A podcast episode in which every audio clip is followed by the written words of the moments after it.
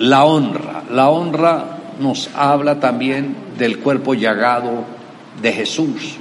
Recordemos que el Señor Jesús fue exhibido a través del látigo romano, su cuerpo fue flagelado y, y al morir en esta forma, como que era una vergüenza, Dios prácticamente quitó su respaldo a Jesús porque no lo estaba viendo como su hijo, sino como la humanidad que se reveló.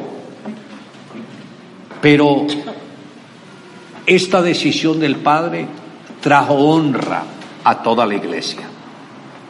Y desde ahí viene el respaldo divino. Por eso Jesús, antes de ascender al cielo, dijo a sus discípulos, y aquí yo estaré con vosotros todos los días hasta el fin del mundo. Cuando yo oro por una persona, viajo a alguna ciudad o alguna nación, ministro de alguna forma, sé que hay alguien conmigo. Sé que es el Señor Jesús o el Espíritu Santo. Sé que la compañía de Dios está conmigo.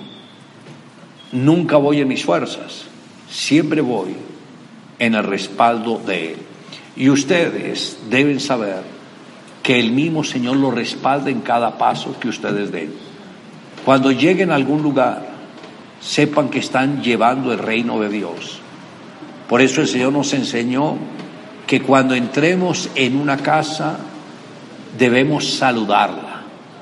Y la paz que hay en nosotros vendrá a esa casa, si la casa fuere digna de paz.